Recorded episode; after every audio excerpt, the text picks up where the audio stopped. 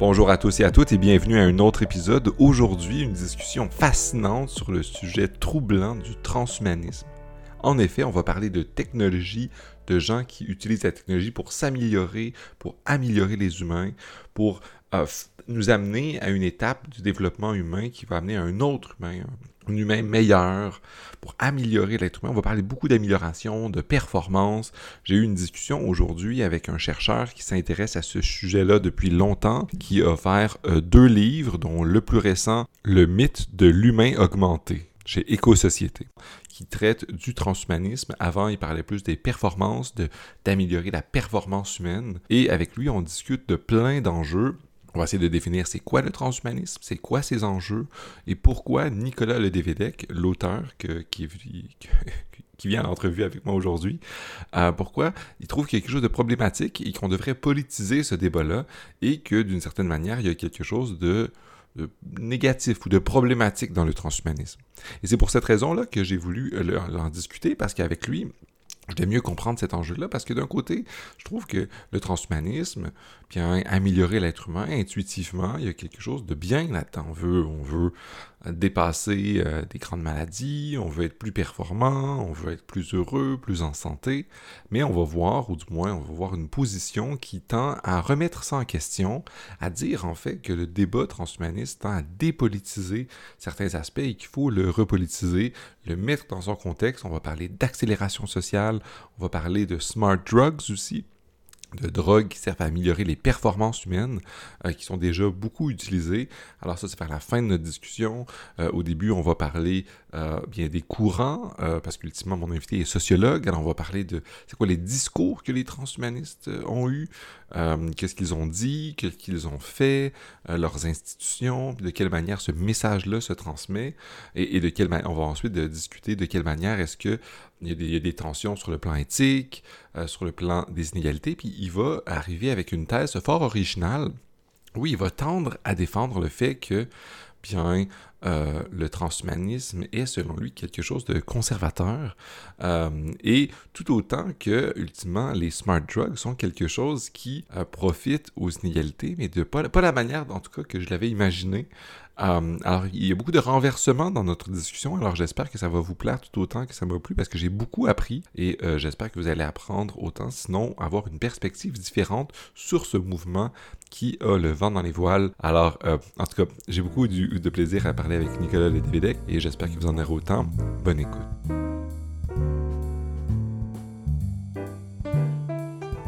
Salut Nicolas, ça va bien? Oui, salut Gabriel. Ça va très bien et toi? Ça va très très bien, merci. Je suis content qu'on prenne enfin le temps de discuter ensemble euh, d'une question qui euh, est, ma foi, vraiment importante, la question du transhumanisme.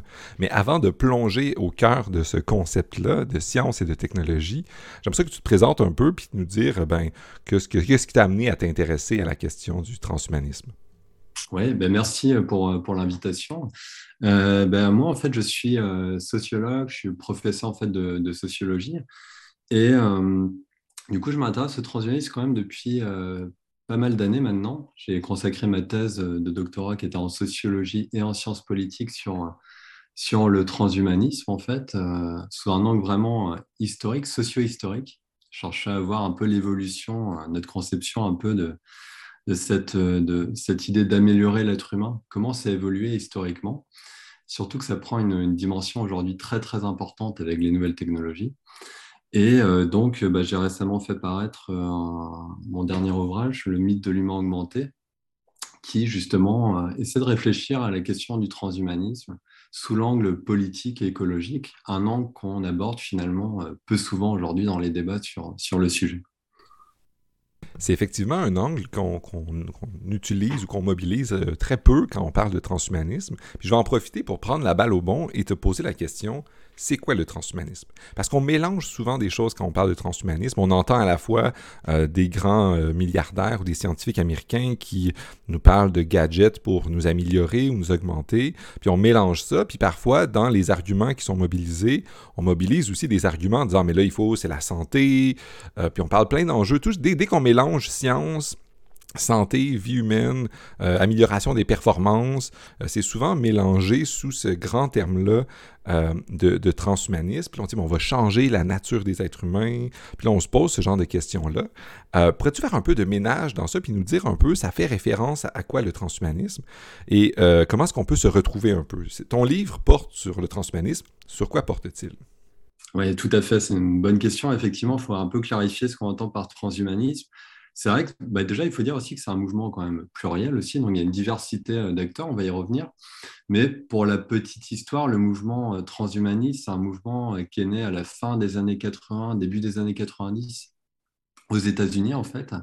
Au début, c'est vraiment un petit groupe ici, comment dire, de, de, penseurs notamment qui réfléchissent sur l'idée d'améliorer l'être humain. Alors, ce qui est essentiel dans le transhumanisme, c'est vraiment, c'est ça, d'augmenter euh, l'être humain et nos performances finalement euh, intellectuelles, euh, physiques, émotionnelles, avec les avancées technoscientifiques et biomédicales. Donc on est vraiment ici dans une, quand même, globalement, l'idée c'est de repousser toutes les limites du corps humain, de notre esprit avec les nouvelles technologies.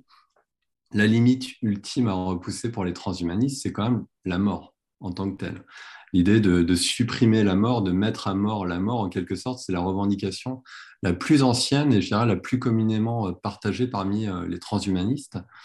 Mais on retrouve beaucoup d'autres revendications en fait hein, qui visent donc à, augmenter de manière assez radicale nos performances. Alors ça va bien au-delà de justement de l'ambition, on va dire thérapeutique, de guérir ou, ou comment dire de pallier à des formes de, de handicap. On est vraiment dans l'idée de repousser toutes les limites humaines Tel point d'ailleurs que pour euh, certains transhumanistes, en tout cas, ça fait partie euh, des débats.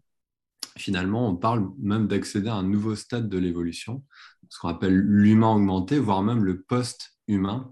Donc d'accéder à un nouveau stade de l'évolution, on va dire un stade d'un humain amélioré en fait avec les nouvelles euh, technologies. Alors il y a beaucoup, il y a, quand même beaucoup d'acteurs dans le transhumanisme. On va retrouver, c'est ça qui est des fois difficile à appréhender quand on aborde ces mouvements, c'est quand même une nébuleuse en fait euh, d'acteurs. On va retrouver aussi bien des, effectivement des entrepreneurs, beaucoup d'entrepreneurs qui font beaucoup la une des, médias en fait, de, la presse, etc. Euh, notamment, on parle de Elon Musk ou d'autres, en fait, ou même des grandes, des grandes compagnies, euh, Google, Amazon, qui sont quand même assez reliées, c'est vrai, aux idéaux transhumanistes. Euh, donc il y a toute cette catégorie en fait d'entrepreneurs en fait euh, économiques. on va retrouver aussi euh, des scientifiques, des ingénieurs, on va retrouver aussi des philosophes, des sociologues, des gens vraiment en sciences humaines et sociales, en éthique, qui adhèrent à cette idée transhumaniste en fait et qui vont essayer de développer, de défendre en fait ce point de vue qu'il faut justement augmenter, recourir à des formes d'augmentation de l'humain avec les nouvelles technologies. Peut-être pour vraiment ici montrer, je dirais, souvent je dis qu'il y a un peu deux pôles en fait transhumanistes. Il y a vraiment le pôle entrepreneurial qu'on va retrouver beaucoup aux États-Unis et un pôle euh, plus universitaire qu'on va retrouver notamment, euh, comment dire, en, Angleterre, euh, notamment à l'université d'Oxford. On va retrouver des philosophes comme Nick Bostrom ou d'autres qui réfléchissent sur la question du transhumanisme sous un angle plus philosophique. Mais je dirais qu'il y a une réalité aussi citoyenne plus générale en fait du transhumanisme. C'est-à-dire aujourd'hui beaucoup de gens la société civile en général qui adhèrent de plus en plus à cette idée qu'il faut augmenter euh, l'être humain à ses performances, repousser toutes nos limites. Et donc, on a vu naître euh, bah, plein d'associations, en fait, hein, euh, ces dernières années, dans plusieurs pays, bien au-delà des États-Unis. Ce n'est pas juste les États-Unis, en fait, le transhumanisme, ça concerne vraiment une diversité aussi de, pays. Je, je, la balle au bon, parce que là, tu parles de ces deux pôles-là. D'un côté, les entrepreneurs qui veulent faire de l'argent aussi avec ça, puis qui essaient de satisfaire ce besoin, cette demande croissante de la population pour euh, des trucs ou des, qui pourraient les aider à s'améliorer, ou qui voudraient investir l'argent qu'ils ont accumulé euh, dans le, sur le marché euh, pour allonger leur vie ou la vie. et il y a même des philanthropies, il y a des gens qui considèrent que c'est philanthropique pour aider l'être humain dans l'avenir. Il y a quelque chose de, de bien positivement. Et j'aimerais te poser la question, c'est quoi le problème? C'est quoi le problème? Parce que on pourrait dire, on prend des gens comme Nick Bostrom, qui sont des penseurs du transhumanisme et qui s'intéressent aussi aux risques existentiels, qui disent qu'il faut protéger l'humanité contre les risques qui pourraient nous détruire, euh, les risques environnementaux, mais toutes les autres euh, formes de risques. Donc, ultimement, j'imagine que eux, pour eux, la, solution technologique, c'est une, solution à un problème. un risque qui existe dans la société, puis euh, en, quoi, en, quoi, en, quoi, il y a quelque chose de, mal à ça? Du moins, dit, dit de la manière que tu l'as présenté, euh, le, transhumanisme est augmenter l'être humain, repousser ses limites. Euh, si je mets mon chapeau de personne assez optimiste en disant mais c'est très bien, on, on, me dit toujours de me dépasser, c'est très bien, de mieux performer. J'enseigne aussi, je dis à mes étudiants, dépassez-vous, euh, devenez meilleurs, euh, ayez plus que la note de passage, etc. Euh, donc, en, quoi est-ce que, en, quoi est-ce que, ce que le, transhumanisme, ça pose problème, puis que c'est peut-être, il y a peut-être quelque chose qui se cache derrière cet optimisme-là que je, présente maintenant? Oui, bah, tout à fait, c'est un, bon point. ce qu'il faut voir, peut-être je vais revenir ici sur l'angle de, mes recherches, en particulier de mon ouvrage mon idée, c'était vraiment ici d'aborder en fait le sujet du transhumanisme sous l'angle, on va dire, euh, politique. Euh, c'est un angle qu'on n'apprend pas souvent en fait pour aborder le mouvement. Souvent, on discute, il y a beaucoup de discussions euh, justement sur des enjeux éthiques en fait que, que va poser le transhumanisme ou telle ou telle technologie en particulier.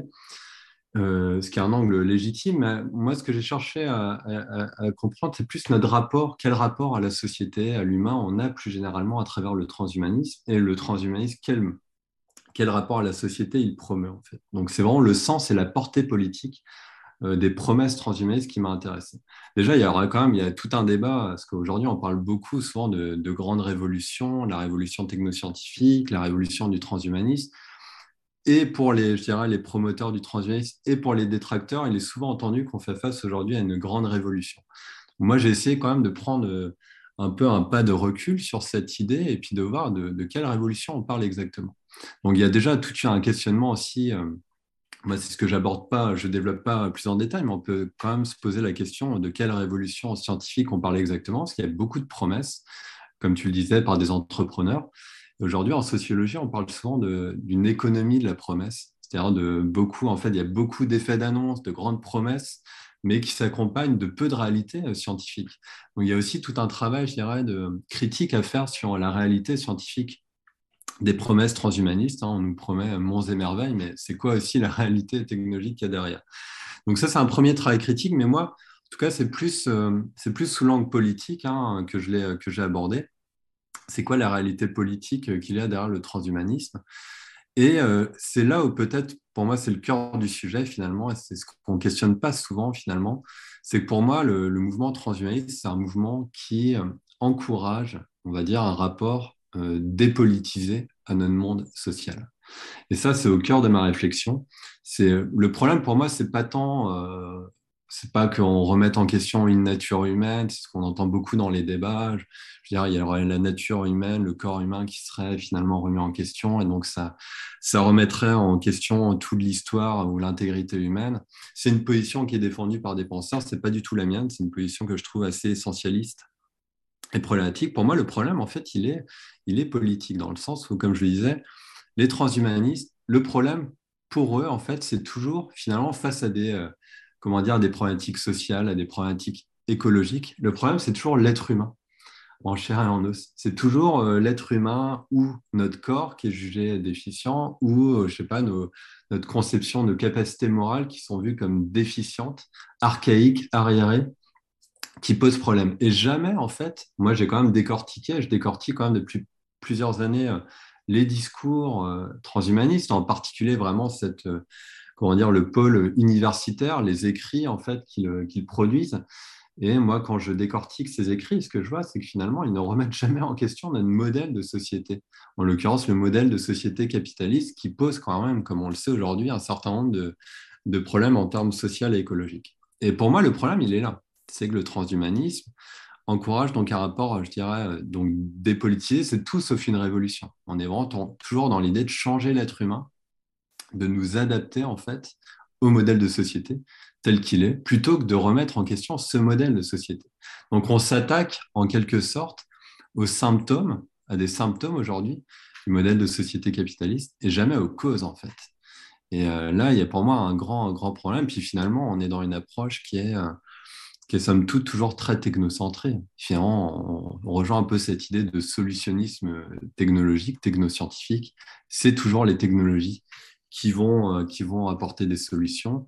Et jamais, en fait, on, a, on aborde le sujet, vraiment, les solutions, en fait, sociales, politiques, vraiment se saisir, en fait, de manière réflexive et critique de notre modèle de société, donc, se saisir démocratiquement, en fait, de remettre en question démocratiquement notre modèle de société, les normes sociales actuelles.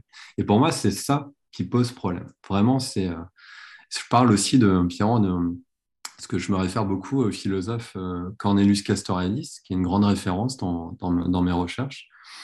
Et euh, pour moi, il y a une remise en question de ce que Castoriadis appelle le projet d'autonomie au sens général et politique du terme, c'est-à-dire cette capacité à se saisir individuel, individuellement et collectivement euh, de notre modèle de société. Et pour moi, le transhumanisme remet en question ce projet d'autonomie. On est plus dans une logique ici, donc comme je disais, d'adaptation au sens assez dépolitisant du terme. Il y a plein de choses super intéressantes dans ce que tu dis, puis je vais essayer de, de, de, les distinguer. Mais tu dit, bien évidemment, ton projet est de, prendre l'objet du transhumanisme de, sur le plan politique. Il y aurait eu d'autres angles. Tu as parlé de, de l'économie de la promesse, que je trouvais très bien, parce qu'effectivement, dans le domaine euh, scientifique euh, ou médiatique dans lequel on est, on fait plein de promesses. Sur, dans, dans 10, 15 ans, il va toujours avoir des trucs euh, complètement fascinants. C'est toujours très, très bien. C'est généralement différent ce que ce qu'on expérimente. je pense que c'est un très bon point. Puis je pense que tu fais bien de, distinguer puis de te concentrer sur l'aspect politique. J'aimerais creuser cet aspect politique-là parce que euh, tu dis euh, dans tes recherches, puis euh, je, te crois absolument là-dessus, que la plupart des discours des transhumanistes laissent de côté les enjeux politiques, puis prennent pour acquis la société dans laquelle on est, en disant, bon, ben, c'est la société qui nous est donnée, on va essayer de, de régler le problème. Euh, puis de régler le problème, pas en changeant la société, mais en, disant, bon, on va, on va s'intéresser à l'humain. Euh, j'aimerais que tu creuses un peu plus ça, parce que d'un côté, mettons qu'on essaie de... Je, fais leur avocat, je, me dis, mais eux, peut-être qu'ils disent, mais peut-être qu'ils disent oh, dans leur fort intérieur, ça serait peut-être bien de changer la société. Peut-être pas les entrepreneurs milliardaires, parce qu'eux, ils ont des intérêts à garder aussi, mais on peut imaginer des, des universitaires dire, bon, ben, je suis d'accord avec mes collègues professeurs plus égalitaristes, mais du moins, moi, j'ai une division du travail académique. Je vais me concentrer sur une, des solutions. Euh, c'est-à-dire euh, travailler sur l'être humain puis d'essayer de l'améliorer, euh, et nonobstant euh, le travail que font les autres. autrement dit, en, quoi est-ce que, parce qu'on on pourrait peut-être croire, on, pourrait avoir l'impression que c'est un peu un faux dilemme, c'est-à-dire que, bien, on pourrait vouloir une société démocratique, égalitaire, juste, socialiste, ce que tu veux, tout en ayant une société, en améliorant l'être humain, euh, en luttant contre des enjeux comme la mort, etc. Puis c'est pour ça que tu, as dit que tu laissais de côté les enjeux éthiques, euh, parce que tu te concentrais sur un aspect, puis, euh, mais on pourrait dire, mais les, aspects éthiques reviennent. C'est que la population, tu dis, elle s'intéresse de plus en plus au transhumanisme. Elle pourrait dire, ben, nous, on veut la santé, on veut plus de maladies, on veut des machines, on veut euh, on, veut, les gadgets du transhumanisme, on veut vaincre la mort, on veut la repousser, on veut plus de souffrance. Euh, puis idéalement, on voudrait le, socialisme, mais semblerait-il que c'est vraiment plus difficile à atteindre que, les moyens technologiques. Alors, peux-tu euh, m'élucider un peu ici? Oui, ben, alors c'est intéressant aussi ce que tu soulèves, parce que c'est finalement, quand on voit dans l'historique du mouvement, il y a un élargissement en fait du mouvement. À la base, quand même, le mouvement, c'était quand même un mouvement aux États-Unis, surtout libertarien dans le sens, c'était vraiment une approche assez individualiste, en fait. Euh, donc, c'est augmenter l'humain et ses performances de manière assez individualiste contre l'État, vraiment, tout ce qui brime la liberté individuelle devait être remis en question. Tout ce qui peut vraiment nous contraindre, en fait, individuellement dans notre quête de dépassement des limites devait justement être, être vu comme négatif. Mais quand même, en fait, le mouvement, il s'est élargi euh, ces dernières années. Et euh, notamment, ce qu'on retrouve aujourd'hui, c'est toute une branche du mouvement qui se dit donc techno-progressiste, en fait, qui cherche à, on va dire, marier progrès social et progrès technologique. Et c'est un peu ce que tu soulignes dans, ton exemple-là, en fait. Et donc, c'est notamment ce que revendique beaucoup, alors c'est euh, l'association euh, française transhumaniste qui revendique un, un autre transhumanisme, ils disent un, autre transhumanisme est possible, en reprenant le fameux slogan euh, altermondialiste, en le récupérant. Et donc, ils cherchent à défendre vraiment cette idée qu'on peut euh, allier en quelque sorte progrès social et progrès finalement, euh, finalement technologique. Moi, ce que je montre finalement, c'est quand même que ça me semble assez inconciliable. en fait, on est toujours donc, on est toujours quand même dans un modèle pour le coup ici high-tech, en fait, mais surtout ce que j'aurais montré, c'est que finalement, même dans cette filière, dans cette branche technoprogressiste, on retrouve cette dépolitisation. C'est-à-dire que dès lors qu'on est, à mon sens, dans une conception très technologique, on va dire technocentrée du progrès, ça va à l'encontre, à mon sens, d'une prise en main politique de notre société. Par exemple, pour donner des exemples concrets ici, chez les technoprogressistes, ils vont euh, vraiment ici euh, parler, enfin, prendre en considération l'aspect écologique. Euh, donc ça, c'est un, apport important par rapport aux premiers transhumanistes qui ne s'intéressaient pas du tout à la question écologique. Pour les technoprogressistes, justement, il s'agit vraiment de prendre en, compte justement les dégâts sur la planète, en fait, notamment de nos, sociétés. Mais là encore, c'est pareil. En fait, ils, vont prendre, ils vont aborder ces sujets écologiques, mais cependant toujours en fait technocentrés et dépolitisants. C'est-à-dire les solutions qu'ils vont, euh, vont amener, c'est par exemple, ils vont parler de la décroissance, mais ce n'est pas la décroissance au sens économique et politique. Ça va être par exemple la décroissance de la population. Donc on va bien, on est dans une solution très, on va dire, biologisante en fait, qui essentialise, biologise le débat.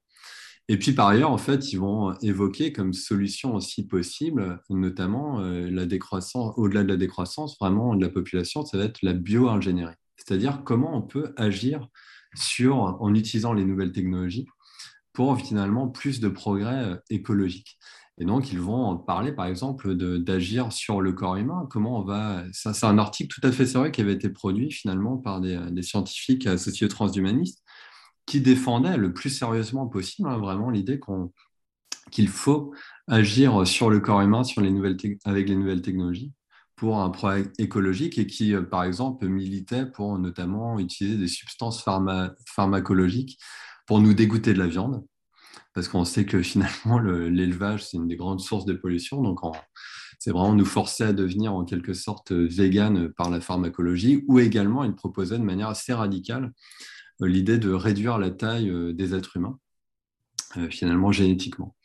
Donc on, voit en fait, c'est toujours la même logique. En fait, on est vraiment toujours dans une approche technophile finalement, une conception très technocentrée du progrès, qui me sent... et puis c'est un modèle finalement high-tech. Jamais on va évoquer par exemple la perspective de réduire en fait, comment dire, les, technologies, d'aller vers un modèle low-tech en fait, par exemple, qui est vraiment une discussion aujourd'hui très sérieuse. Hein. Euh, donc qui peut se faire. Jamais on est dans cette perspective. Or, on sait quand même que le, les nouvelles technologies, elles ne sont pas neutres en fait. Euh, à tous les niveaux, au niveau social, politique et écologique, ça emporte des conséquences. Euh, c'est ça qui est problématique aussi, c'est que dans finalement l'argument qu'on peut marier progrès social, progrès technologique, on part toujours du principe que les techniques, les nouvelles technologies sont neutres, que c'est juste un outil qu'on peut s'en servir pour le meilleur ou pour le pire. Mais donc, alors, c'est faux en fait. Je veux dire, il y a toute une tradition, on le voit bien en sciences sociales critiques, qui montre que les technologies sont tout sauf neutres. En fait, c'est lié à un modèle de société. Et euh, on le voit bien. Et d'ailleurs, d'ailleurs, dans la tradition aussi, c'est vrai, en fait, il faut le dire aussi, dans la tradition, on va dire, socialiste, il y a eu un certain aussi productivisme, en fait. Donc, euh, le problème, il est là, à mon sens, c'est le modèle productiviste, le modèle technocentré, euh, qu'on retrouve à la base du transhumanisme et qui me semble incompatible aujourd'hui, vraiment, avec l'idée d'un vrai progrès social et écologique aujourd'hui qui passe par une remise en question, encore une fois, de notre modèle de société capitaliste, de notre modèle de société productiviste. Et tant qu'on ne s'attaque pas à cette question, je dirais politiquement, en fait, et euh, ben, on va rester justement dans des, dans des problématiques justement compliquées, en fait je, vais continuer à creuser là-dessus. Puis je pense que tu as anticipé ma question avec une réponse quand tu as fait la nuance entre euh, low-tech. Mais low-tech, ça ne veut pas dire low-science, tu sais, J'aimerais comprendre un peu c'est quoi le lien entre euh, les approches euh, qui sont très favorables à la science, qui disent mais il faut découvrir comment fonctionne le vivant, l'être humain, etc. Puis pour faire mieux, l'exemple qui me vient en tête, c'est c'est moi, c'est des, discussions qui me sont venues avec les décroissantistes euh, et aussi avec les gens des permacultures, qui sont des gens euh, qui sont pour faire une, qui, pour une agriculture différente, euh, mais qui sont des gens qui connaissent absolument en détail la biologie, les sciences de l'écologie euh, les écosystèmes, ils, sont absolument euh, hyper savants dans, ça pour euh, pouvoir faire une agriculture qui est à la fois un peu plus productive. Je mets des grands guillemets pour pas me faire lapider par mes amis qui font de la permaculture parce qu'eux ils disent mais c'est pas pour ça, c'est pour être en accord avec la, nature. Mais le résultat est souvent aussi que c'est plus productif en termes de, fruits et légumes et, de, végétaux par hectare. Donc, Comment est-ce qu'on peut euh, comprendre ça? Est-ce, qu'il ne pourrait pas avoir un transhumanisme euh, low, techno, euh, low tech, mais pro-science, en disant, mais on va aller à fond là-dedans, on va se faire des vaccins, en ce moment on parle beaucoup de vaccins, on va se protéger, on va se faire, on va développer, on va, améliorer notre système immunitaire. Puis je reviens un peu sur l'aspect c'est à t'écouter, puis tu, tu, corrigeras absolument ce que je dis. J'ai l'impression de dire il faut prendre l'être humain comme il est en ce moment, biologiquement, c'est comme une entité qui, ne doit pas changer, puis on ne doit pas essayer de, l'altérer, puis on doit altérer euh, son environnement politique, mais pas euh, l'altérer lui. Euh, puis ultimement, c'est une question un peu qui essaie de faire le, le aller de l'extrême à l'autre côté, parce que j'entends dans ce que tu dis, il faut tout politiser, mais on dirait que tu, te mets sur un plan tellement différent que celui des transhumanistes que tu parles plus de l'être humain, puis on pourrait pas dire que ça serait bien d'avoir un. Moi, mon système immunitaire, j'aimerais ça que j'ai pas besoin de me, faire vacciner à chaque année euh, pour le reste de ma vie, pour les, les, différentes pandémies qui vont arriver. Puis on peut dire oui. Les pandémies, c'est sans doute quelque chose de politique, puis il y a des enjeux, euh, je, reconnais tout ça, mais à la fois, j'aimerais ça que mon, que mon corps, genre, n'ait pas euh, des vaccins sans arrêt, puis j'aimerais ça qu'on on trouve une solution pour m'améliorer, je mets des grands guillemets, etc., euh, et euh, tu vois un peu la question. Eh oui, tout à fait. Mais c'est un très bon exemple. Mais ce que tu évoques là, justement, on est, au cœur du sujet. Finalement, la question la, pour reprendre l'exemple de la pandémie, puis après, je vais répondre plus largement sur le rapport science-technologie au sein du transhumanisme. On a parlé de, la pandémie de Covid-19 d'une maladie d'anthropocène. C'est-à-dire que ce n'est pas une maladie euh, qui tombe de nulle part. En fait, elle a des causes sociales quand même et politiques aujourd'hui qui sont identifiées en fait vraiment liées à notre rapport extrêmement problématique euh, à la planète, au monde du vivant, etc., qui est étroitement lié là aussi à notre modèle de société euh, capitaliste. Je veux dire, on peut bien, on peut bien régler la question, vouloir toujours euh, plus d'immunité, mais en fait, la question, c'est une question pas juste technologique, en fait. Le, vaccin, c'est une solution aussi technoscientifique, mais en fait, les vraies causes, en fait, elles sont sociales et politiques. C'est comment on aménage un autre rapport à notre monde, au vivant, en fait, en quelque sorte. C'est ça la, réponse de fond aujourd'hui, notamment sur la Covid. Donc, on voit bien si on, reste toujours sur le volet comment améliorer finalement ou altérer finalement le, le corps humain avec les technosciences, on reste dans une logique adaptative. Comment, c'est-à-dire s'adapter à notre modèle de société. Donc, euh, évidemment, là, je veux dire, c'est essentiel la question du vaccin. Mais si on en reste à cette question-là, on passe à côté du problème de fond, qui est quand même notre rapport pathologique comme société au vivant, à la planète. Mais au-delà de, de ça, ce qui est important, effectivement, c'est vraiment cette distinction euh, euh, science, technoscience, science-technologie, en quelque sorte. C'est important de bien dissocier, parce qu'effectivement, le transhumanisme, ce n'est pas une défense de la science c'est, euh, on est vraiment dans un modèle ici euh, de pro-technologie, mais c'est tout sauf un, modèle qui défend la science, en fait. On pourrait même dire à l'inverse que c'est un modèle, et il y a beaucoup de, de perspectives qui le défendent aujourd'hui, qu'avec le transhumanisme, ça confine à la croyance, en fait. On est dans un modèle de croyance qui va à l'encontre de, la science. Et euh, ça, à mon sens, c'est vraiment ça qu'il faut le voir, parce que finalement, euh, je veux dire, l'idée, c'est pas d'être contre la science. Au contraire, je pense qu'il faut défendre justement la science contre les, euh, discours du transhumanisme qui sont complètement déconnectés en fait de la réalité scientifique des choses. Et on le voit bien même sur la question écologique. Hein. Aujourd'hui, la question par exemple de, du vivant, en fait. Enfin, je veux dire, il y a des approches euh, du vivant qui ne sont pas juste des approches euh, réductionnistes. En fait, on voit dans les sciences aussi une approche quand même du vivant extrêmement euh, riche, en fait. Il y a toute l'approche aussi, enfin, je veux dire, par la science aussi, qui nous montre aujourd'hui les limites de la planète, en fait, au niveau écologique et du vivant. Et le transhumanisme, tout au contraire, et dans une approche qui dénie en fait toute limite. En fait, on est, ça va à l'encontre de toutes les alarmes aujourd'hui scientifiques qu'on a. Donc, pour moi, c'est un modèle qui va à l'encontre, donc, et de, je dirais, de, la démocratie, du politique, mais qui va à l'encontre même de, la science. On est dans la pure croyance. Quand on parle de, de l'idée d'abolir la mort, de télécharger notre esprit dans une machine pour survivre éternellement, là, on est dans la croyance, en fait, qui confine à la religion. Quoi. Et ça va à l'encontre de, de la science, d'une conception du vivant aujourd'hui qu'il faut absolument, pour le coup, défendre, justement. Donc, il faut vraiment, je pense, bien dissocier science, technoscience, hein, et cette conception très technocentrée qu'on retrouve dans le transhumanisme, qui n'est pas du tout, à mon sens, une défense de, de la science, bien au contraire. J'aurais deux questions. Puis la, première, c'est de revenir un peu à ce que je dis, parce que tu réponds très bien au, point, puis de faire la distinction qu'il y a beaucoup de croyances. Puis on revient avec la promesse tantôt aussi, l'économie de la promesse. les transhumanistes sont vraiment dans l'avenir, ça va être mieux. Euh, puis c'est pour ça que c'est très optimiste aussi, mais l'optimisme qui, qui, tend du côté de la croyance, euh, c'est un très bon point. Euh, mais les, facultés, ton livre, euh, est à la fois un, livre qui, définit ou qui, qui, essaie de politiser euh, la question du transhumanisme. Puis tu fais quelque chose d'autre d'intéressant, puis je vais te tourner ça en question pour revenir à la question que j'ai en ce moment.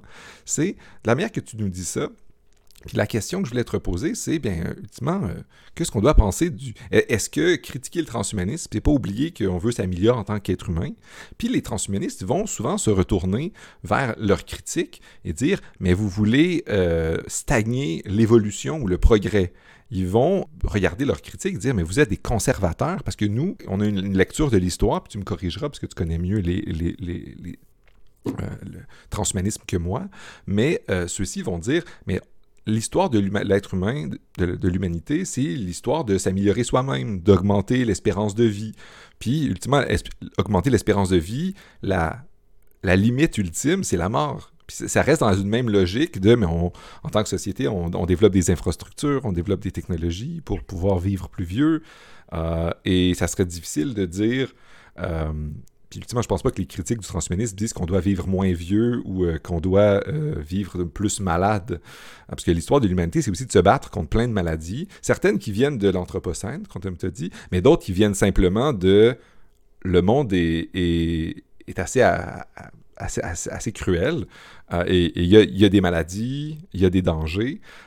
et, ça vient de cette conception-là qu'ont peut-être les, les, les, les transhumanistes de dire, ben en fait, on veut, c'est une bonne chose. Nous sommes là pour aider euh, et nous voulons continuer le projet historique de l'humanité, euh, de le débarrasser des différentes choses qui lui ont créé de la souffrance, du mal, euh, qui ont tué des, des, enfants, qui, ont, qui, ont, causé des, épidémies, etc. Et on veut juste améliorer les choses. Et là, de quelle manière Puis là, ils vont dire, mais les gens qui, qui, s'opposent à nous, ils veulent qu'on ne guérisse pas. Ils sont, ils sont pro, pro, pro maladie. Puis je, caricature un peu leur position quand même, mais, je pense que c'est un peu ça. Puis dans ton livre, tu as une réplique assez intéressante que l'on souhaite entendre là-dessus aussi, parce que comment est-ce qu'on euh, peut répondre à ce genre d'argument-là?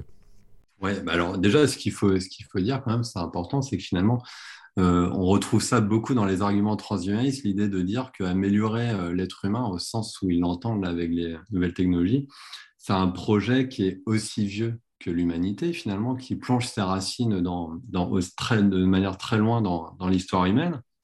Depuis que l'être humain est humain, il chercherait à améliorer euh, sa condition au niveau matériel avec les, avec les, techniques, etc.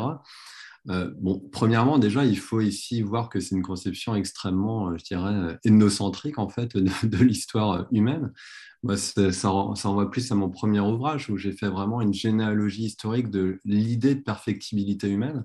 J'ai cherché à voir comment cette idée, autrement dire, comment cette croyance qu'on peut améliorer l'être humain à sa condition, comment cette croyance a évolué historiquement. En fait, ce qu'on se rend compte, c'est que finalement, euh, bon, déjà de dire que c'est depuis euh, toujours que l'être humain cherche à améliorer sa condition au niveau technique, euh, c'est un, je c'est un argument en fait de base en fait pour légitimer leur, position. On naturalise en quelque sorte l'idée d'humain augmenté pour mieux le défendre et mieux le légitimer. Donc ça, c'est fait partie de la rhétorique classique, je dirais. Mais au-delà de ça, ce qu'on voit, c'est que finalement, quand on s'intéresse quand même à l'histoire des idées, c'est que l'idée de perfectibilité humaine au sens là où tu le définis, puis au sens où le définit transhumaniste, c'est quelque chose d'assez très, très récent dans notre histoire en fait. C'est quelque chose qui est propre à la société occidentale et qui est vraiment, je dirais, qui a commencé à naître surtout à partir du XVIIIe siècle en fait, avec le, modèle de civilisation moderne, en fait, l'idée de se rendre comme maître et posteur de la nature, la fameuse expression de, Descartes. Et euh, donc, c'est vraiment là, en fait, que, naît cette croyance qu'on peut vraiment maîtriser qu'il faut maîtriser finalement par la science et la technique euh, la nature, vue comme hostile en quelque sorte, vue comme le royaume finalement de la nécessité, de quelque chose dont il faut se délivrer parce que c'est quelque chose de problématique. Donc c'est une vision euh, très particulière euh, qui est vraiment liée au modèle, je dirais, à ce qu'on appelle, encore une fois avec Castoradis, l'imaginaire de la maîtrise moderne, qui est très associé, donc, euh, encore une fois, au modèle capitaliste. Et donc là, vraiment, cette histoire, elle est, vraiment là. Donc il y a toute une branche de, je dirais, de la modernité, de la civilisation moderne, de l'humanisme des Lumières qui se rattache à cet imaginaire de la maîtrise, dans lequel puise aujourd'hui le, transhumanisme. Et ce que je voudrais voir, en fait, ce qui est important ici, c'est que finalement, euh, et puis c'est une conception très anthropocentrique, hein, on le voit bien, hein, c'est une conception, c'est toujours l'humain qui est vu comme supérieur, qui doit se délivrer de la nature, qui doit maîtriser la nature, etc. C'est une conception très anthropocentrique et qui est très problématique justement à l'heure euh, écologique euh, actuelle. Et justement, il y a plein d'autres cosmologies, pour le coup, plein d'autres rapports au monde qui ont existé dans d'autres ères de civilisation et même dans la civilisation occidentale avant la modernité, qui serait aussi intéressant de, revisiter. Mais bref, ça, m'amène euh, l'argument un petit peu aussi de toute critique finalement du, du transhumanisme serait conservatrice. Moi, ce que j'essaie de montrer, c'est que finalement, c'est un peu tout l'inverse. C'est le transhumanisme, qui est un discours profondément conservateur. Parce que c'est le transhumanisme, en fait, qui, nous pousse finalement à ne pas remettre en question notre modèle de société, à fonctionner toujours de la même manière aujourd'hui. C'est-à-dire à ne pas vraiment évoluer, en fait, comme, comme société. Et donc, c'est en ce sens-là que pour moi, le transhumanisme, c'est conservateur. Et euh, alors, il y a des critiques en face qui, sont aussi conservatrices. On parle de bioconservatisme, hein, tous, les, tous les courants aujourd'hui euh, qui défendent justement l'humain sous l'angle d'une nature humaine qu'il ne faudrait pas toucher, etc. Ce qu'on a d'ailleurs vu, euh, alors notamment chez Francis Fukuyama, hein, le politologue, qui a quand même qui s'est beaucoup appuyé sur cette rhétorique de justement qu'il y aurait une nature humaine, euh, qu'il faut absolument défendre parce que c'est le socle des démocraties libérales, etc. C'est une conception pour moi aussi extrêmement problématique qui dépolitise en fait autant le débat que les discours transhumanistes. Mais les discours transhumanistes, c'est vraiment une approche pour moi quand même conservatrice, c'est le cœur de, de ma critique. Mais euh, du coup, c'est ça aussi qu'il faut voir, je pense, c'est que c'est le point important avec les promesses, c'est que finalement, c'est vrai que beaucoup des, les discours transhumanistes, et ça fait partie du conservatisme, détournent en fait, enfin, portent notre attention systématiquement vers le futur, vers des choses qui vont arriver, vers le l'abondance qui va arriver demain. Et moi, ce que je montre, c'est que ça nous détourne en fait des enjeux euh, sociaux, politiques présents qu'on vit actuellement en fait. Et euh, quand on regarde la réalité sociale de l'humain augmenté, c'est tout sauf cette réalité que décrivent les transhumanistes on n'est pas du tout aujourd'hui euh, face à, je dirais, à l'avènement d'un humain qui va être euh, émancipé avec les technosciences, qui se libère de toutes les limites. On voit au contraire que les limites se rappellent à nous. L'enjeu de la Covid-19, de la pandémie, c'en est une manifestation. La crise écologique euh, qu'on vit, c'est vraiment un rappel, rappel à nous des limites en fait de, la planète et du vivant. Et finalement, la réalité sociale de l'humain augmenté, c'est aussi aujourd'hui, je dirais, la réalité de, gens qui sont dans les milieux de travail contraints de se médicaliser, d'utiliser des médicaments pour tenir la cadence. On voit, on n'est pas du tout face à des humains aujourd'hui qui, qui s'émancipent de toutes les limites, qui euh, on, arrive, on sera dans le mythe. C'est un mythe, c'est ça que je veux dire, hein, l'humain augmenté. Parce que la réalité sociale, c'est on est aux antipodes. On est face à des gens qui sont effectivement contraints de, de, de recourir à des béquilles chimiques en quelque sorte pour tenir la cadence d'une société qui accélère constamment d'une société de la performance et de l'accélération. Et c'est à ça que nous adapte le transhumanisme. Et c'est en ça où c'est problématique. Mais c'est une des questions que je voulais te poser parce que le genre de critique que tu fais nous amène à une critique aussi de l'accélération parce que c'est des exemples que les premiers exemples auxquels j'ai été confronté, c'est dans le monde académique. On parle souvent de, de drogue pour s'accélérer, pour pouvoir juste être capable de à la fois travailler, étudier, performer à l'école. Il faut performer à l'école, mais il faut avoir de l'expérience. Euh, il y a cette dynamique-là euh, du, monde académique qui est un exemple parmi plein d'autres où on utilise euh, des drogues pour nous améliorer en disant le système est vraiment nous à, être en lutte euh, violente de tous contre tous, lutte difficile, euh, et euh, ben on, va se, contraindre à ça. Et, c'est là une, tension, parce que c'est une question de, de, compréhension de ton projet. moi, quand je lis des livres comme ça, en disant, je, je t'écoute, puis je suis assez d'accord, je pense qu'il y a plein de limites, mais parfois, sur ce qu'on doit faire, l'aspect normatif, sur ce qu'il devrait faire, parce qu'il y a beaucoup de descriptifs dans ce que tu nous dis. Tu réponds à des arguments, tu montres c'est quoi la réalité euh, de, ce qui se passe.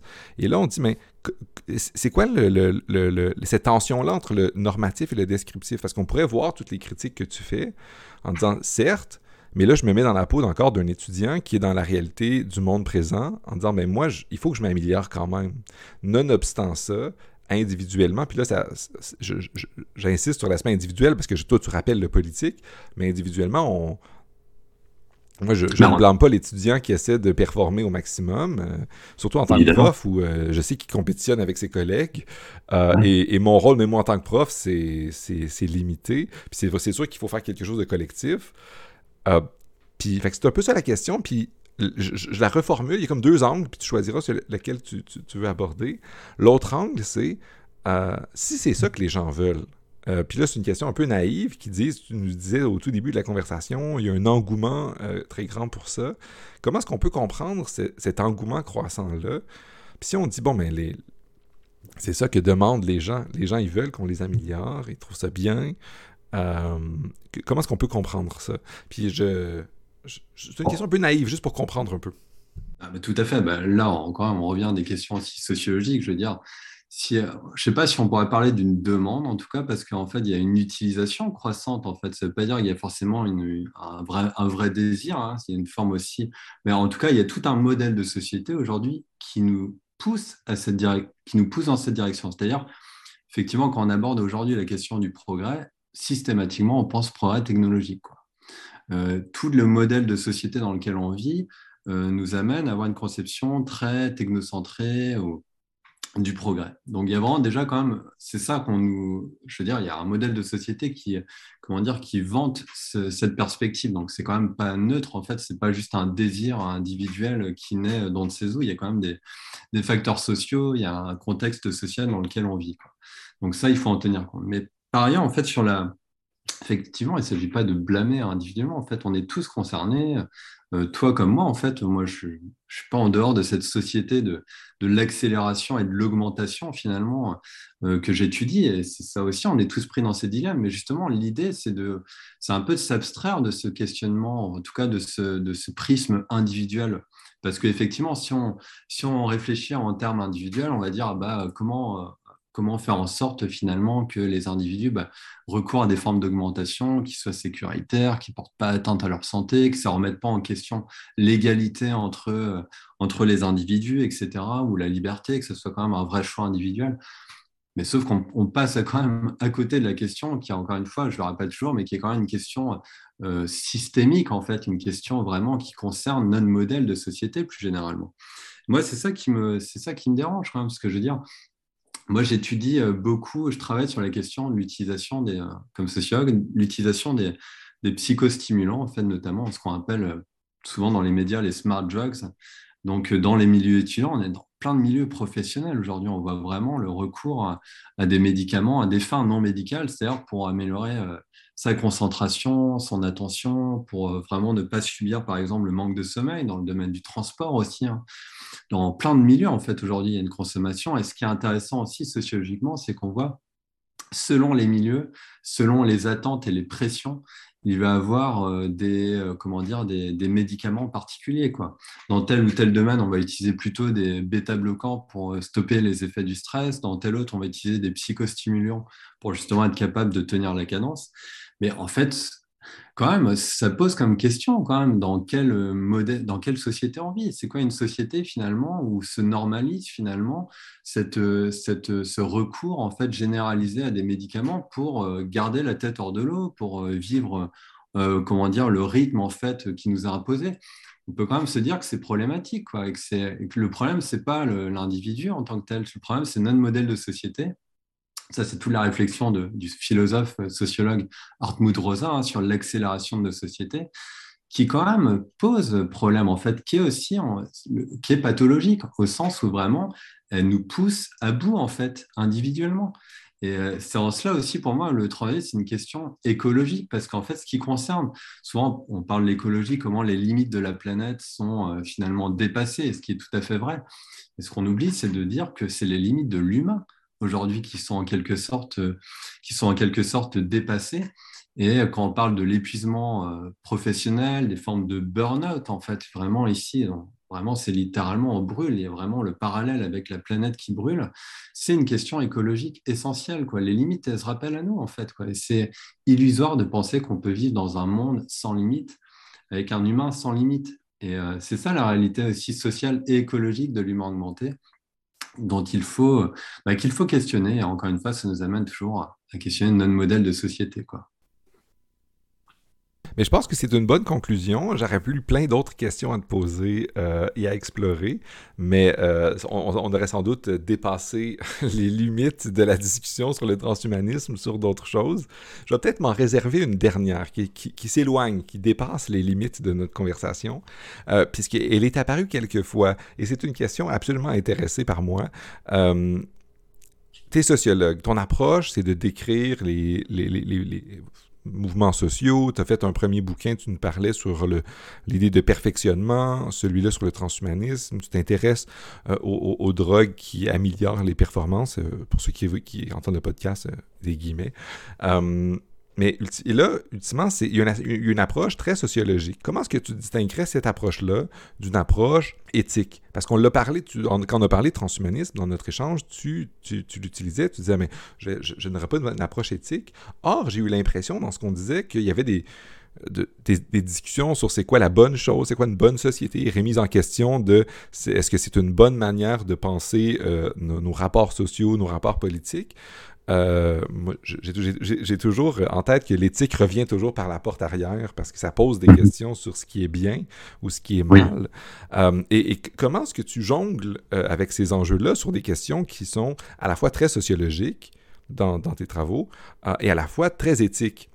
Comment est-ce que tu balances ça? Parce que j'ai l'impression, à, t'entendre, c'est quelque chose que quelqu'un en éthique ou en philosophie politique, comme tu l'as dit au début, pourrait très bien faire. C'est, Comment est-ce que tu, tu, tu, tu, sépares, ou mélanges éthique et ah, C'est ça, en fait, c'est que effectivement, je ne bah, je sépare pas du tout, en fait. Et c'est un peu bah, ma formation, moi, c'est ça, je le disais euh, tout début, j'ai une formation en sociologie, mais aussi en sciences politiques, philosophie politique. J'ai fait mon, mon doctorat vraiment en co-tutelle de thèse, quoi, entre deux départements, donc deux disciplines. J'ai toujours eu à cœur de mixer les deux, finalement, parce que pour moi, j'ai une approche de, de la sociologie qui n'est pas une approche, bah, qui est tout sauf une approche positiviste, en fait, qui au contraire se réfère à la tradition philosophique, à la philosophie politique.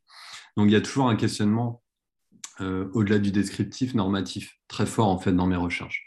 Donc il y a toujours un engagement, en fait, politique. Mais alors, on peut le prendre au sens, effectivement, éthique, hein, dans, le, dans les définitions que tu donnes ici de l'éthique, réfléchir à une bonne société, à une bonne vie, en quelque sorte, ça fait partie de, mes recherches. Donc, euh, effectivement, en ce sens-là, pour moi, je pense que d'ailleurs, toute recherche, aucune recherche n'est neutre, en fait. Hein. On réfléchit toujours, euh, euh, qu'on le veuille ou non, en fait, euh, qu'on l'assume ou non. Il y a toujours une, certaine conception normative de, derrière de ce que serait une bonne société.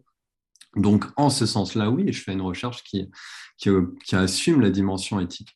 Mais en fait, quand je disais que je me dissocie des, des questionnements éthiques, c'est souvent plutôt le prisme, en fait, je dirais, qu'on retrouve dans, les, euh, dans les, les, discours sur le transhumanisme, en fait, qui sont des éthiques en fait très individualistes. En fait, ce serait une éthique anglo-saxonne ici qui va réfléchir sur vraiment est-ce qu'il y a des risques au niveau individuel et comment s'assurer. Euh, mais c'est un prisme finalement, c'est un peu ce qu'appelle ce le, le philosophe Marc Hunyadi qui parle de la petite éthique, vraiment une éthique très libérale en fait. Et c'est un peu contre cette éthique-là que moi finalement que je, que je, que je m'oppose dans, dans le livre pour revendiquer plutôt une approche éthique politique en fait plus générale. Et là, ce sens, vraiment, je marie les deux. Pour moi, c'est essentiel. Excellent, je suis content de, de, l'entendre. Je, je, me, je, me, je, me, permets, parce que j'anime une dernière question. Tu nous parlais à, à, la fin que tu, tu, tes, projets de recherche en ce moment, c'est sur les, les, drogues que les gens utilisent pour s'améliorer. Euh, dans, dans, les entreprises, autant que chez dans la population étudiante. Peux-tu nous dire un peu euh, de quelle manière c'est reçu? Parce que moi, j'en entends des bribes. Euh, j'ai écrit ma thèse sur le café, qui est une version légale d'une drogue qui sert à ça. Puis, mais c'est entré dans les mœurs. et de quelle manière ça se réalise? C'est euh, c'est une forme, j'ai l'impression que c'est la forme la plus courante, du moins, du transhumanisme de gens qui essaient de s'améliorer ou du moins d'utiliser des produits pour devenir plus performants. Euh, à, quoi ressemble le panorama? Euh, puis on va terminer sur ça, mais c'est juste j'ai une idée de savoir c'est quoi la, la réalité pratique. Ben, c'est une, bonne, une bonne question, effectivement. Alors moi, souvent, je parle, c'est ça, d'un transhumanisme un peu ordinaire, un transhumanisme du quotidien, en quelque sorte. parce que c'est vrai qu'on parle beaucoup des grandes technologies quand on évoque le transhumanisme, mais on oublie le médicament le médicament, c'est quand même le moyen, euh, je dirais, le plus accessible, le plus généralisé aujourd'hui, qui, euh, où justement on peut, euh, peut essayer de repousser ou d'améliorer ses performances. Mais là, on est vraiment dans une grande enquête actuellement avec une collègue, en fait, historienne et sociologue aussi. Donc, c'est ça, mais c'est pas évident comme sujet parce que c'est à la fois tabou, c'est-à-dire que tout le monde, enfin, on en parle en fait, mais individuellement, personne ne le, revendique, notamment chez les étudiants. Il y, a, plusieurs enquêtes qui ont été faites quand même. Mais donc, c'est ça qu'on essaie quand même de, creuser plus en détail, en tout cas, ce, recours généralisé quand même euh, aux médicaments, aux psychostimulants. Alors, on le fait dans plusieurs, plusieurs secteurs, secteur de la musique professionnelle, secteur de, la cuisine, en fait. Donc, la cuisine, au-delà vraiment ici des psychostimulants, l'utilisation vraiment de diverses substances, des antidouleurs, évidemment. Euh, ça fait partie de, euh, des, médicaments. Puis euh, le domaine de la gestion, en fait, la finance, qui est un domaine aussi qu'on voit vraiment une, explosion, en fait, vraiment ici de, consommation.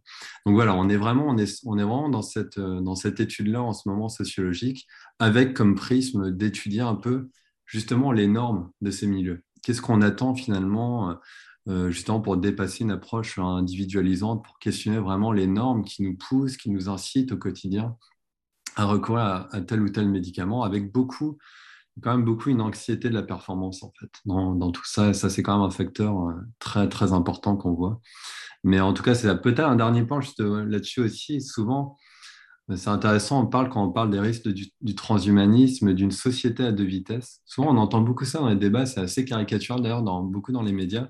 Il y aurait une société à venir où il y aura le risque justement de ceux qui ont accès, qui ont de l'argent, qui vont recourir à des formes d'augmentation, donc une super humanité riche versus le reste de l'humanité euh, qui n'a pas moyen d'accéder euh, finalement ressources de l'augmentation et qui serait en arrière. Donc un clivage génétique finalement. Moi, ce que je vois finalement au contraire, comme, comme sociologue, c'est que on voit au contraire peut-être que l'augmentation va devenir un privilège de riches. C'est-à-dire que, de ne pas s'augmenter, je veux dire, pardon, va devenir un privilège de riches. C'est-à-dire ceux qui ne subissent pas les rythmes de l'accélération, les rythmes de vie qui accélèrent constamment, qui ne, les subissent pas, bah, qui n'ont pas besoin, en fait, vraiment, en quelque sorte, de recourir à ces formes de, médicaments ou autres. Là où, au contraire, c'est ce qu'on voit là pour l'utilisation de médicaments, on voit un recours de plus en plus généralisé, en fait, dans une grande partie de la population, parce que c'est très accessible, en fait. Et donc, à mon sens, c'est plutôt là le risque. C'est vraiment au contraire que ça devienne, ça se normalise et qu'il y a ceux qui ne subissent pas les rythmes de l'accélération, qui sont en haut de l'échelle, qui, eux, vont pouvoir jouir du fait de ne pas avoir à recourir à ces formes d'augmentation. Donc, je renverserai souvent aussi cette, cette, cette réflexion qui est souvent diffusée dans les, dans les médias à cet égard. Mais c'est super intéressant. Puis là encore là, on a deux renversements aujourd'hui. D'un côté, le transhumanisme, en fait, c'est un conservatisme parce qu'il y a une, conception figée de c'est quoi l'être humain. Puis là, tu retournes une autre chose. Puis encore là, c'est intéressant parce que moi, j'apprends quelque chose sur le coup. Sur, j'imaginais, j'ai toujours imaginé, sans doute à cause de la fiction et des médias, on nous, on nous dit, mais le transhumanisme, une, une des critiques qu'on fait généralement au transhumanisme, c'est que ces nouvelles technologies-là, ces améliorations-là, que ce soit les drogues dont tu parles ou des implants ou des machins, ça va être réservé à des élites qui peuvent se permettre ça, puis qui vont être tellement performants. Puis ça se mêle à des discours euh, de, bouquins que j'ai lus sur euh, les inégalités. Il y a le, bouquin de Markovitz qui va dire, mais les inégalités aux États-Unis, c'est un problème parce que les élites sont vraiment plus, ils, croient vraiment qu'elles sont plus performantes, puis c'est ce qui part. Puis là, il faut redistribuer la capacité à être une personne performante, euh, parce que sinon, ça crée ces deux classes-là. Fait que même ce discours-là dans la réflexion sur les inégalités, euh, et là, ça, revient. Et toi, tu renverses ça, tu dis en fait. Exactement. Euh, bah, c'est ce qu'on voit sociologiquement. Je pense qu'il faut renverser ça. En fait, la réalité sociale de l'humain augmenté, c'est pas du tout une c'est pas juste cette question d'une comment dire d'une élite qui aurait accès. En fait, c'est au contraire la masse de la population qui est contrainte en fait de, s'augmenter. Et euh, encore une fois, le médicament, c'est le grand oublié en fait du, sujet. C'est quelque chose de très accessible. Euh, donc voilà. Donc effectivement. Est-ce qu'on pourrait comprendre ça comme euh, les gens qui ont les moyens peuvent se, se, payer du bio, tandis que les autres, ils prennent des trucs OGM puis des trucs Presque, qui ont coûté moins cher? Tout à fait, on pourrait pousser euh, effectivement euh, jusque-là, effectivement. C'est vraiment intéressant, mais je pense que c'est quelque chose qui est, qui, est, à creuser que j'entends justement un peu creuser dans, mes recherches, en tout cas sur cette question euh, qui est souvent abordée de manière un peu spectaculaire, comme beaucoup d'autres dans les médias. Et en fait, la réalité sociale est souvent assez différente. Et, surtout que c'est quelque chose qui est, mobilisé dans les médias, mais aussi dans la littérature, dans la science-fiction. On imagine souvent, il y a souvent, c'est dans les dystopies de l'avenir, les riches sont cachés dans leurs trucs, puis sont super performants, puis super améliorés, tandis que les vrais humains sont laissés derrière, vrais humains avec des, des guillemets, là, encore une fois, euh, sont laissés derrière, puis qui vivent dans, dans, des situations terribles. Or, toi, tu dis, mais c'est l'inverse, les, les riches, ils vont ils vont avoir le luxe de ne pas s'améliorer et de rester encore des vrais humains avec des grands guillemets. Et les autres. Ils ont le luxe de ne pas subir le rythme de, de la société capitaliste, en fait. C'est ça, en fait. Quoi. c'est ça qui, dont, encore une fois, quand on réfléchit en termes de, de notre rapport à notre modèle de société, c'est là où on peut voir un petit peu qu'est-ce qui se passe. Quoi. Effectivement, la, la question de l'accélération et tout ça. Mais c'est super intéressant, je te remercie beaucoup. On aurait pu en parler longuement, mais on va s'arrêter. On a atteint vraiment les limites cette fois-ci. On va pas essayer de les repousser une autre fois. Euh, merci beaucoup, Nicolas, pour ta participation. Ce fut un réel plaisir. J'encourage les auditrices et auditeurs euh, qui, ont, qui veulent en savoir plus à se procurer euh, ton bouquin. Et peut-être dans la description du podcast, vous allez trouver le lien pour vous le procurer. Euh, il y a même ton précédent que tu as écrit sur les performances, si les gens sont curieux ou curieuses. Euh, et euh, j'ai déjà hâte de, de, rejaser avec toi et de lire sur la question des, des, des smart drugs, parce que c'est quelque chose qui me semble vraiment fascinant, puis sur ces différents enjeux-là. Je te remercie beaucoup de ta participation. Un grand merci à toi, Gabriel, c'était un plaisir. Merci beaucoup et à bientôt. À bientôt. Bye bye. Cet épisode est fait en collaboration avec la Société de philosophie du Québec et les généreux donateurs et donatrices qui veulent bien soutenir le projet. Merci beaucoup encore à vous tous et toutes d'avoir confiance en ce projet et je vous souhaite une bonne fin de journée.